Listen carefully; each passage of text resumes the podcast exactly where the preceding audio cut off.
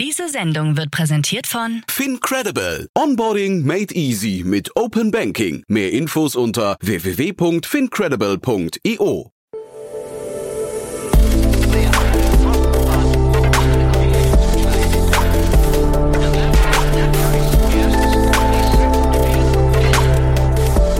Startup Insider Daily. Interview. Herzlich willkommen zu Startup Insider Daily. Mein Name ist Jan Thomas und heute steigen wir mal wieder ein in den Kryptomarkt. Ich spreche nämlich mit Lukas Enzersdorfer Konrad. Er ist der Co-CEO von Bitpanda aus Wien und auch gleichzeitig CEO von Bitpanda Technology Solutions, also quasi der B2B2C-Arm von Bitpanda. Ähm, wir haben gesprochen, weil das Unternehmen vor einigen Wochen bekannt gegeben hat, dass man in Deutschland den Meilenstein von einer Million aktiver Kunden geknackt hat. Und äh, ja, das ist Grund genug, beziehungsweise Anlass genug, um mal wieder zu sprechen. Wir haben ja vor ungefähr zwei Jahren zum letzten Mal miteinander gesprochen. Damals im Zuge einer gigantischen Finanzierungsrunde von über 260 Millionen Dollar damals. Also ihr seht schon, Bitpanda, eines der Dickschiffe im Markt und dementsprechend tolles Gespräch, das auf euch wartet. Jetzt mit Lukas Enzersdorfer Konrad, dem Co-CEO von Bitpanda. Werbung. Sei dabei beim HTGF Family Day am 11. und 12. Juni in der Station Berlin. Für zwei Tage voller Inspiration und Business. Tauche ein in ein einzigartiges Netzwerkerlebnis mit bis zu 1500 Teilnehmenden. Erkunde das innovative Seed- und Later-Stage-Portfolio des Hightech Gründerfonds. Lass dich vom vielseitigen Programm inspirieren und knüpfe wertvolle Kontakte. Sichere dir jetzt dein Ticket. Mehr Informationen findest du unter www.family-day-htgf www.startup-insider.de. Startup Insider Daily. Interview. Cool, ja, ich freue mich. Lukas Enzersdorfer Konrad ist wieder hier, Co-CEO von Bitpanda. Hallo Lukas. Hallo Jan, freut mich hier zu sein. Ja, cool, dass wir sprechen und äh, wir sprechen vor dem Hintergrund eures, äh, ich glaube, man kann sagen Meilenstein. Ne? Ihr habt verkündet eine Million äh, Mitglieder in Deutschland oder eine Million Kunden. Ja, genau. Also wir, es hat uns sehr gefreut, dass wir das jetzt unlängst geschafft haben. Deutschland ist für uns bei Bitbanda in der gesamten Gruppe ein sehr, sehr wichtiger Markt. Ähm, wenn nicht sogar einer unserer Heimatmärkte, würde ich fast sagen. Und daher war es ein, äh, sehr schön zu sehen, hier eine Million Kunden äh, jetzt äh, zu haben. Wie wichtig ist der deutsche Markt für euch? Äh, also ich würde sagen, definitiv sehr, sehr wichtig. Wir kommen ja ursprünglich ähm, aus Österreich und sind daher in der Dachregion, Deutschland, Österreich, Schweiz, äh, unsere Kernmärkte. Ähm, und neben Österreich, das natürlich im Verhältnis zu Deutschland immer um ein Zehntel kleiner ist, ähm, der deutsche Markt für uns extrem relevant. Ja, ich hatte gesehen, vier Millionen Kunden insgesamt, ne, davon jetzt eine Million in Deutschland. Wie, wie zählt ihr Kunden? Was, was für euch ist genau ein Kunde? Ähm, genau, also für uns ist ein Kunde jedes Mal, wenn äh, eine interessierte Person, die also sich bei uns auf der Plattform registriert ähm, und äh, anfängt, den Service dann entsprechend auch zu nutzen, beziehungsweise ähm, unterschiedliche Funktionalitäten der Plattform zu verwenden. Also das ist jemand, der mal gehandelt hat, das kann aber auch jemand sein, der sich mal über Dinge informiert hat, aber schon im Produkt drinnen. Okay, aber jetzt nicht ein reiner Newsletter-Empfänger, sondern es muss eigentlich schon so kurz vor Handel oder Handel sein, ja? Genau, genau. Ich frage deswegen, weil ihr habt ja eine Kooperation mit N26 auch eingegangen. Ähm, äh, zählen diese Kunden automatisch dazu?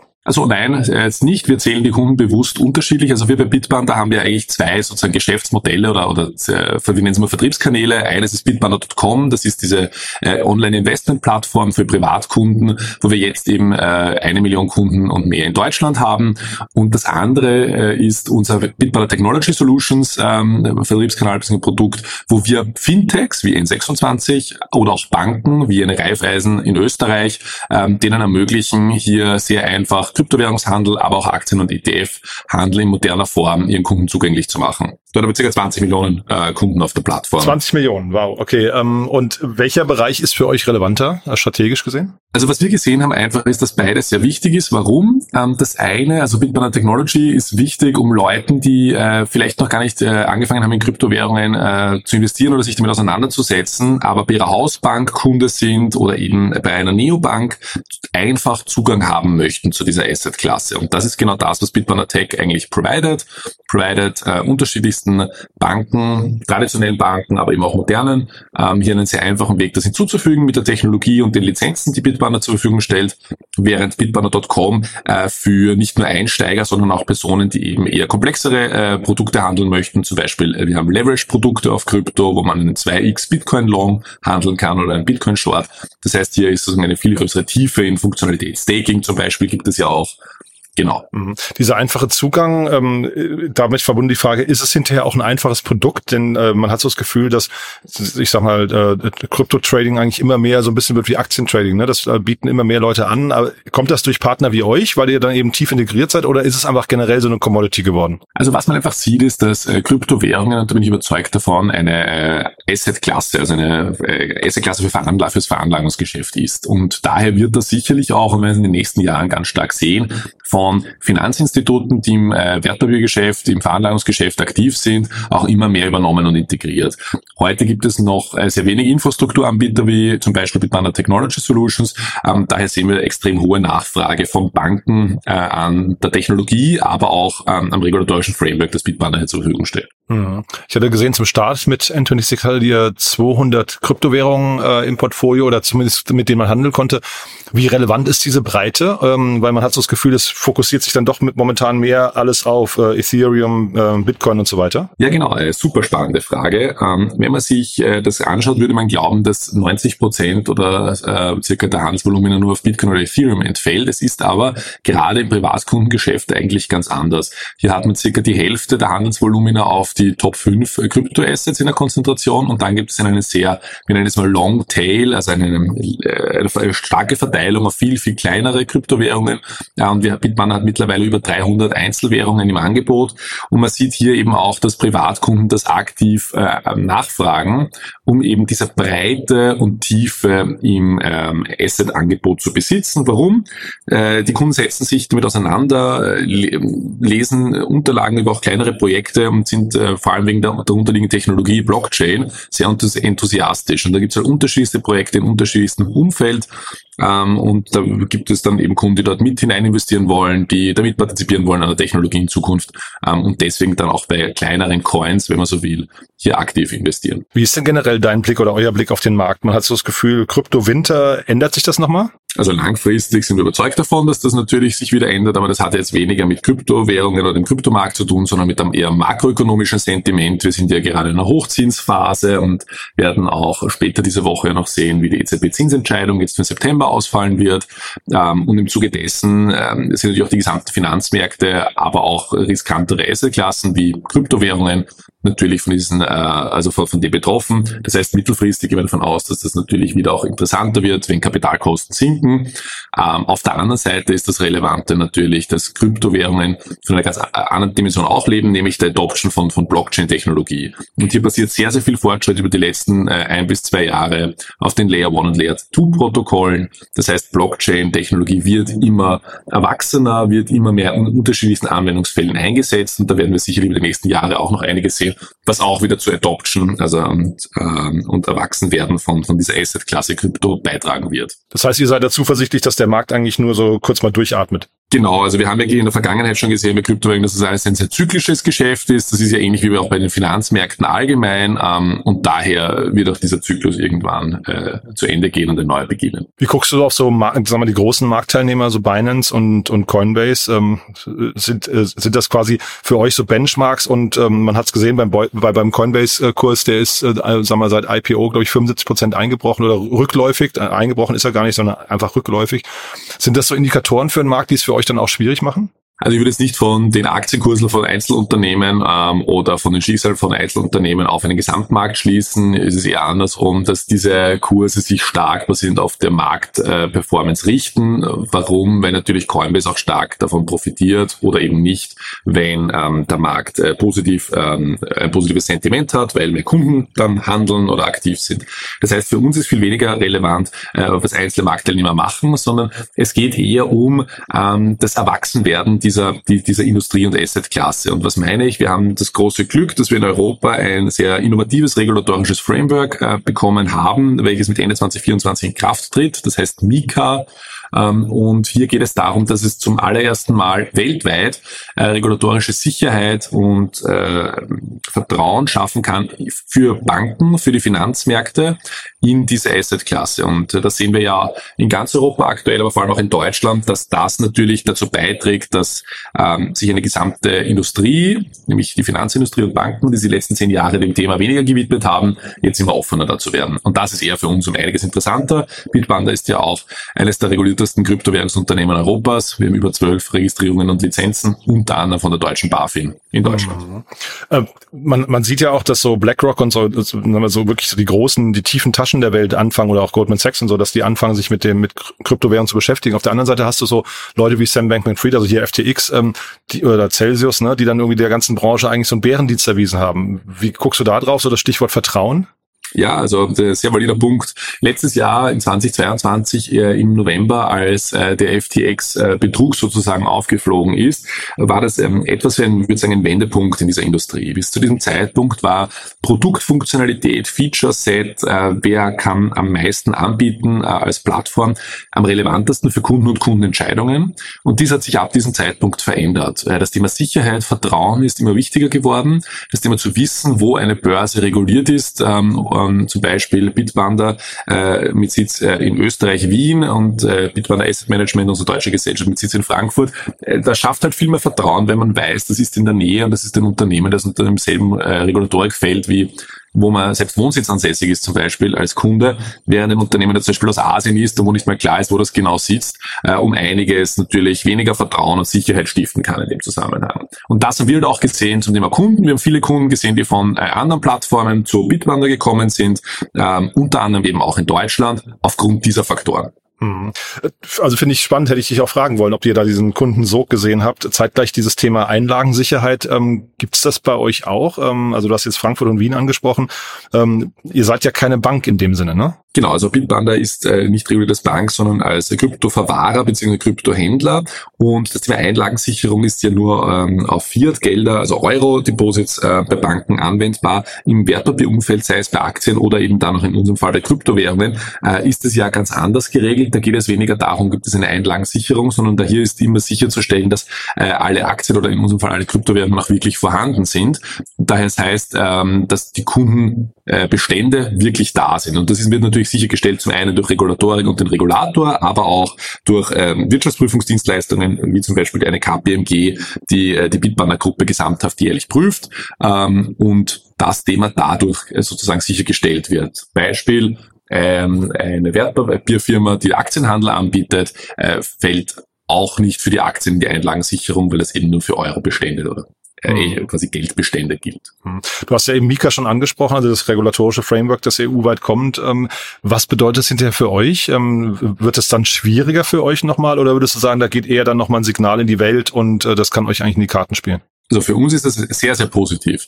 Warum? Äh, Bitbanda ist, seit wir 2014 gegründet wurden und immer darauf ausgelegt, Play by the Rules, also nach den Regeln zu spielen, weil nur das ist gerade in Europa der einzige Weg, nachhaltig erfolgreich zu sein und Vertrauen und Sicherheit am Kunden auch zu schaffen. Das heißt, ein einheitliches regulatorisches Framework über unterschiedliche Länder, Deutschland, Österreich, auch Frankreich und Italien, hilft Bitbanda hier immens, vor allem weil Bitbanda ja heute auch schon als äh, Wertpapierfirma, äh, wir haben eine MIFID 2 Wertpapierfirma reguliert, das heißt, wir sind regulierte Aktienhändler und damit erfüllen wir schon sehr, sehr viele Anforderungen, die ähm, auch jetzt sich in Mika wiederfinden. Das heißt, äh, der Kryptowährungsteil unserer Unternehmensgruppe ist hier sehr leicht äh, auf, auf Mika vorzubereiten. Und der wahre Vorteil ist, dass Mika einfach in Banken schafft, Vertrauen äh, in diese Assetklasse zu geben, um dann auch mit Unternehmen, die unter diese Regulierung fallen, wie Bitpanda zum Beispiel, äh, zusammenzuarbeiten. Und deswegen ist es bei ein sehr, sehr positives Signal, nicht nur für die gesamte Kryptowährungsindustrie, sondern auch für die Finanzmärkte in Europa ähm, zum Thema Assetklasse Krypto. Mhm.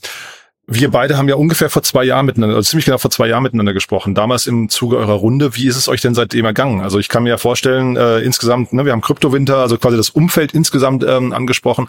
Äh, aber vielleicht kannst du mal so die Meilensteine nochmal, die für euch wichtig sind. Ich nehme an, die eine Million Kunden jetzt in Deutschland ist ein Meilenstein, aber davor gab es wahrscheinlich so ein, zwei andere noch, ne? Ja, natürlich. Ähm, also ja, äh, wie die Zeit vergeht, würde ich sagen, ja, wenn man drauf kommt, ja. dass zwei Jahre her sind. Absolut. Ähm, was wir stark uns darauf fokussiert haben äh, in den letzten zwei Jahren, war zum einen Zugang für Kunden einfacher zu machen, zu komplexerer Blockchain-Funktionalität, zum Beispiel Staking-Funktionalitäten. Ethereum bieten wir Staking ähm, und, und Unstaking an, ähm, aber auch zu ähm, Handelsprodukten, die in Europa bis dato in der Form noch gar nicht verfügbar waren. Zum Beispiel eben Hebeltrading, also Leverage Trading für, für, für Kryptowährungen, für, für interessierte Investoren. Das heißt, wir haben versucht, auf der Produktfunktionalität zu investieren, auf der anderen Seite auf der regulatorischen ähm, Seite und Compliance-Seite mit eben dem Erhalt der BaFin-Lizenz als Kryptoverwahrer im November 2022. Ähm, und das war für uns auch äh, ein wichtiger Schritt, um in unserem Heimatmarkt, wenn man so möchte, in Deutschland jetzt auch noch aktiver sein zu können ähm, und hier einfach weiter zu wachsen. Und da es hat auch zu dieser einer Million Kunden nun geführt, äh, über die wir eigentlich sehr glücklich und froh sind, äh, um hier auch weiter auf diesem Erfolg aufzubauen. Eure letzte Finanzierungsrunde, das war der Grund, warum wir gesprochen haben, ist dann schon eine Weile her. Ne? Ähm, jetzt weiß man, bei Trade Republic ähm, gab es eine Runde letztes Jahr, da munkelt am Markt, dass die äh, Terms relativ hart waren, ähm, aber die Bewertung nicht gesunken ist. Wie ist das bei euch? Kommt, könnt ihr schon aus äh, eigener Kraft laufen oder ähm, steht da demnächst eine Runde an? Also wir planen aktuell keine Finanzierungsrunde. Wir sind sehr froh, dass wir das aus eigener Kraft aktuell äh, auch weiter schaffen. Stark. Warum? Wir haben, ja, ja also ich glaube, wichtig ist immer zu verstehen, ähm, wir haben immer versucht, ein Unternehmen nachhaltig äh, aufzubauen. Das ist, äh, deswegen wurde das Unternehmen gebootstrapped in den ersten Jahren, erst recht spät, in den Jahren 2020, 2021, äh, Risikokapital aufgenommen, äh, um einfach schneller zu wachsen und zu expandieren. Und wir sind heute äh, knapp 700 Leute auf unterschiedlichen Standorten in ganz Europa, suchen auch aktuell Mitarbeiter in ähm, den jeweiligen Bereichen erreichen.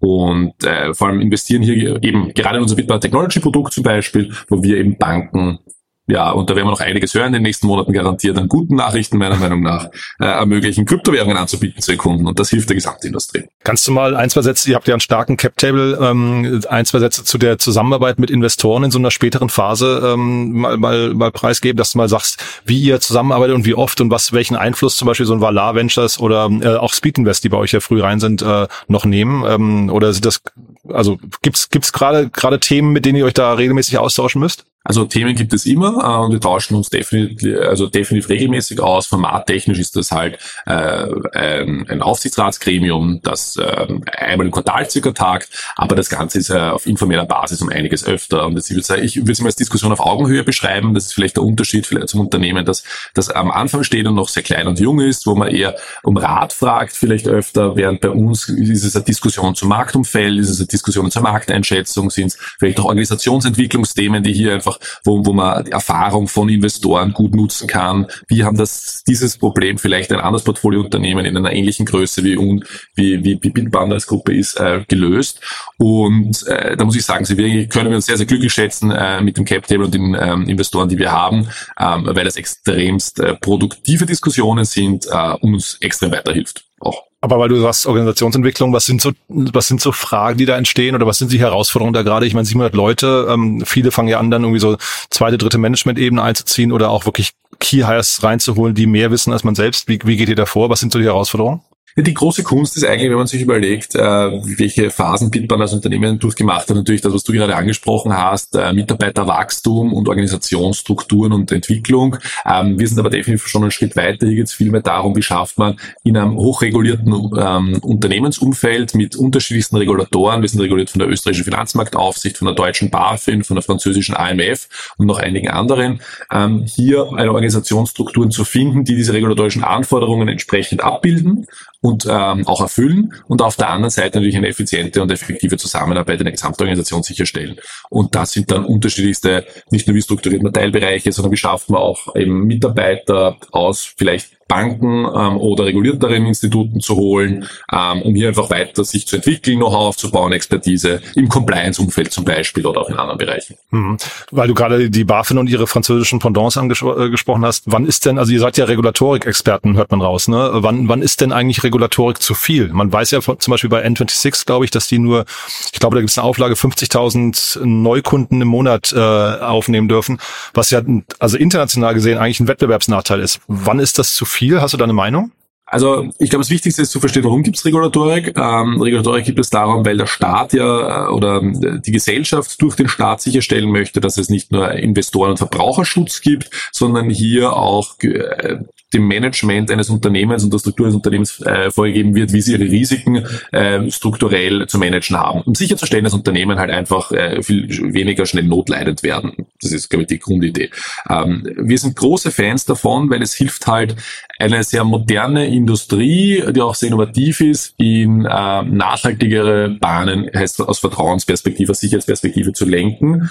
Aber Regulatorik muss sich natürlich Technologie anpassen. Also was wir einfach gesehen haben, ist, dass Blockchain-Technologie ganz was Neues ist und dass hier natürlich wir im starken Diskussionsaustausch, also wir, wir haben eine sehr gute Gesprächsphase mit allen unseren Regulatoren, sind auch Teil der ESMA, der Europäischen Wertpapieraufsicht, wo diese Regulatorien rund um Kryptowährungen äh, erarbeitet werden in diversen Arbeitsgruppen, ähm, um hier einfach mitzugestalten, weil es immer ein Thema ist, das extrem neu ist, wo man Wissen aufbauen muss, wo man gute Diskussionen führen kann. Das heißt, äh, grundsätzlich auch großer Fan davon, aber natürlich muss man immer schauen, dass das im Verhältnis steht äh, zu was die Technologie hergibt und was auch abbildbar ist. Mhm. Ähm, Erfüllen muss man es auf jeden Fall. Ich glaube, da führt kein Weg vorbei. Du nochmal kurz zu den Investoren zurück. Du hast ja gerade gesagt, es ist eine Diskussion auf Augenhöhe. Ähm, früher, in der frühen, frühen Stadium würde man eher nach Rat fragen. Ich kann mir aber vorstellen, dass du heute trotzdem jemanden brauchst, den du mal am Rat fragen möchtest. Wer ist das dann heute oder wie, wie sucht man sich da die richtigen Sparringspartner? Sind das dann andere Unternehmer oder also die in einer ähnlichen Phase sind oder wo findet man dann quasi so ein, so ein äh, weiß nicht, so ein Sounding Board? Ja, also was äh, ich ähm, festgestellt habe über die letzten Jahre ist, dass es extrem stark nicht das eigene, nur das eigene Netzwerk ist, sondern Personen aus unterschiedlichen Unternehmen, die man kennengelernt hat. Und dann kommt es immer darauf an, ist es ein äh, fachliches Thema aus dem vielleicht äh, Payments-Bereich, dann gibt es dort natürlich einige Kolleginnen und Kollegen, die das schon viel länger machen, wo man äh, sich da Sparring holen kann. Wenn es dann eben zurück zu dem Organisation und so weiter, dann gibt es da vielleicht Kollegen äh, und Personen, die man kennengelernt hat, von denen man sehr hohe Meinung hat, ähm, äh, die, die sich stärker damit auskennen. Also ich würde sagen, eine Mischung aus Netzwerk ähm, und Personen, die in anderen Unternehmen in äh, ähnlichen Rollen oder in äh, dort Expertisenrollen sitzen, ähm, die, die da gute Meinung haben. Aber es ist extrem wichtig, möglichst viel zu sparen. Das ist, glaube ich, die Kernaussage. Hm.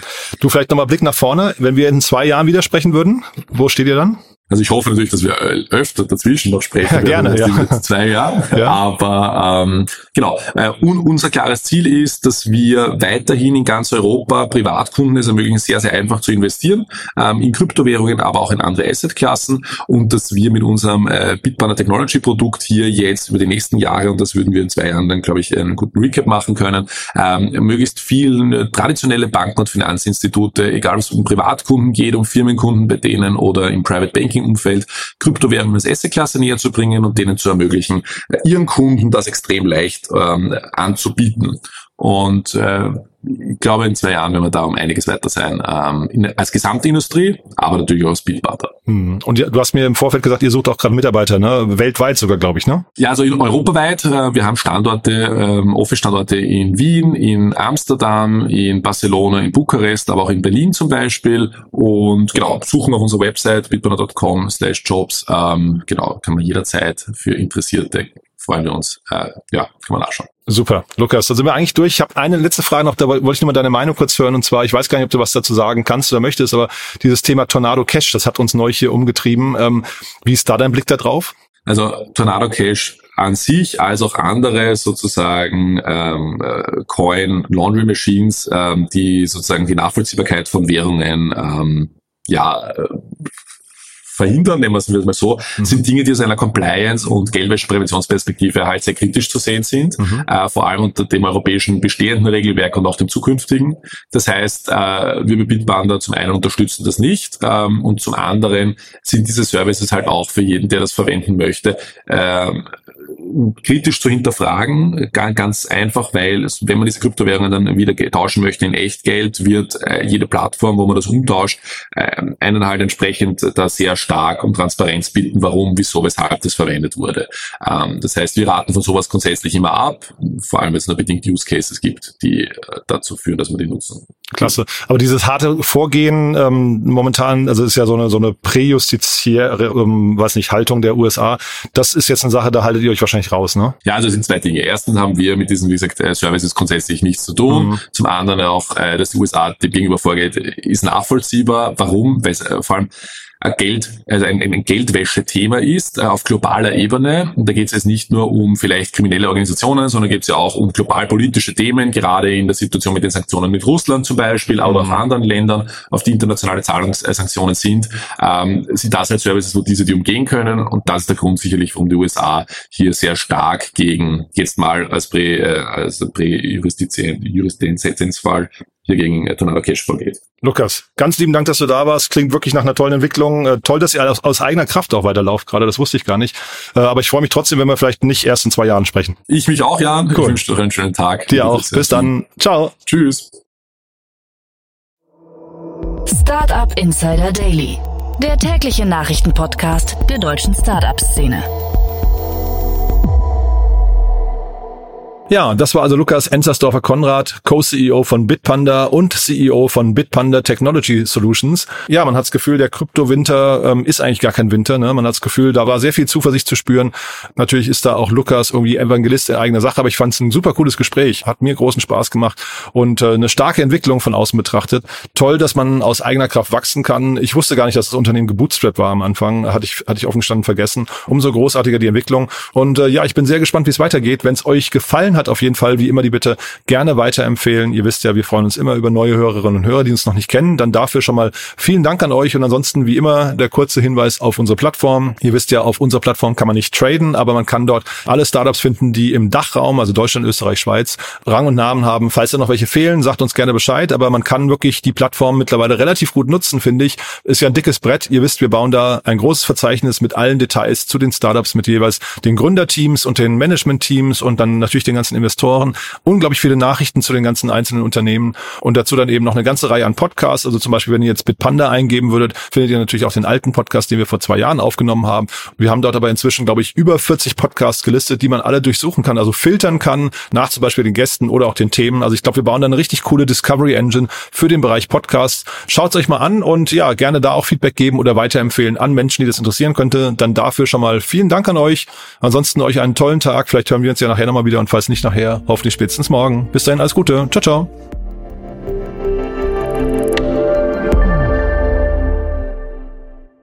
Diese Sendung wurde präsentiert von Fincredible. Onboarding made easy mit Open Banking. Mehr Infos unter www.fincredible.io.